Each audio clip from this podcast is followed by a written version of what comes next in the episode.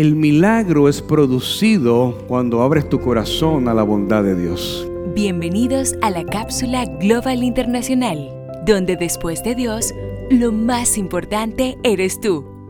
Jesucristo es el ejemplo perfecto de benignidad. Cuando vio a Bartimeo, ciego, pobre, un indigente que estaba ahí junto al camino, no lo vio como un estorbo sino que se detuvo y le pregunta a Bartimeo, ¿qué quieres que haga? Tuvo misericordia, tuvo compasión, hizo un milagro en la vida de Bartimeo, pero era obvio que Bartimeo era ciego, así como era obvio que el paralítico de Bethesda era paralítico. Y a ambos Jesús le hace la pregunta como buen coach, que es siempre con una pregunta. Jesús le decía, ¿qué quieres que haga por ti? Imagínate al paralítico de Bethesda. Y yo me imagino que hubiera sido el paralítico. Le digo, obvio. La pregunta está de más, Jesús. Obvio que no puedo caminar. Pero cuando Jesús le hace la pregunta, el problema es que nosotros estamos apegados de forma insana a nuestras enfermedades. Y cuando la bondad de Dios no está en nuestro corazón, lo que resalta en nuestra vida y en nuestro corazón son nuestras enfermedades.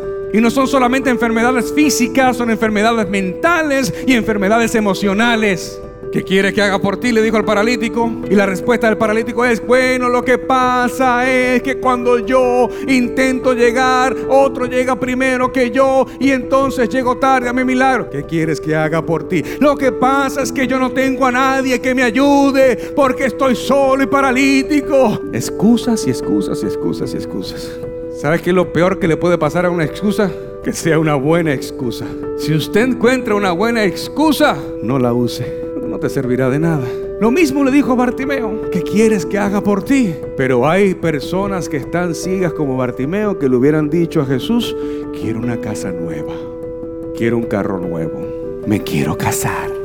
Si yo quiero recobrar la vista. El milagro es producido cuando abres tu corazón a la bondad de Dios. Ahí se produce el milagro.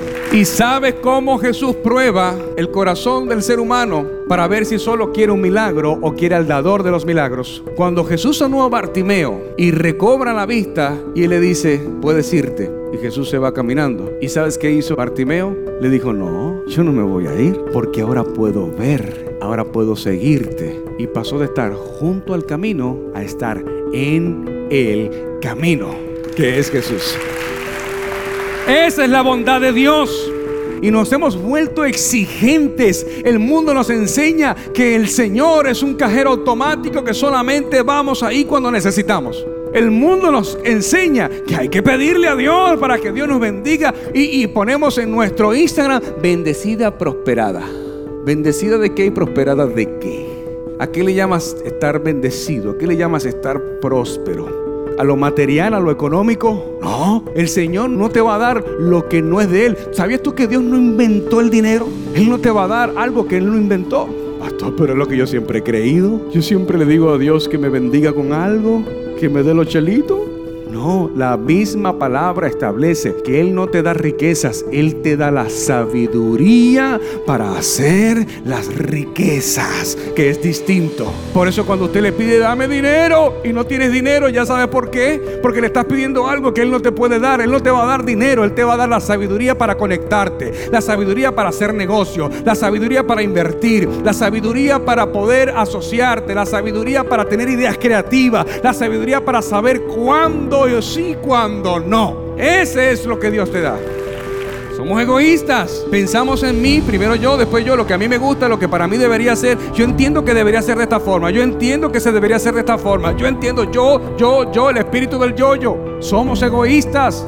¿Dónde está la empatía? ¿Dónde está la compasión? ¿Dónde está la comprensión? Se acabó. Por eso Primera de Corintios habla acerca del amor y hemos creído que eso habla acerca del matrimonio solamente. No, no, no, no. Eso habla de todo el amor entre hermanos porque hay tres categorías del amor. El amor eros, que es el amor de atracción físico. Después está el filial, el amor fileo, que es el amor entre hermanos. Somos una familia, somos una familia de la fe. ¿Por qué yo tengo que juzgarte? Porque lo que tú eres o haces es diferente a lo que yo soy. Y lo que tú eres o haces no me gusta. Y, a ti sí te gusta. Entonces, ¿ya no te amo? Y luego está el amor ágape, que ahí deberíamos llegar todos, que es el amor incondicional. Decía el mensaje anterior, yo tengo que amar a la gente como es. ¿Qué hace que un ateo y un creyente puedan tener una relación de amistad? La bondad de Dios. Porque yo me puedo ganar más a un ateo amándolo que leyéndole la Biblia y haciéndole saber que está mal. La gente llega a la iglesia más por el amor que usted le muestre que por todos los argumentos teológicos que usted le pueda manifestar. Recuerda seguirnos en nuestras redes sociales, arroba Global Santo Domingo.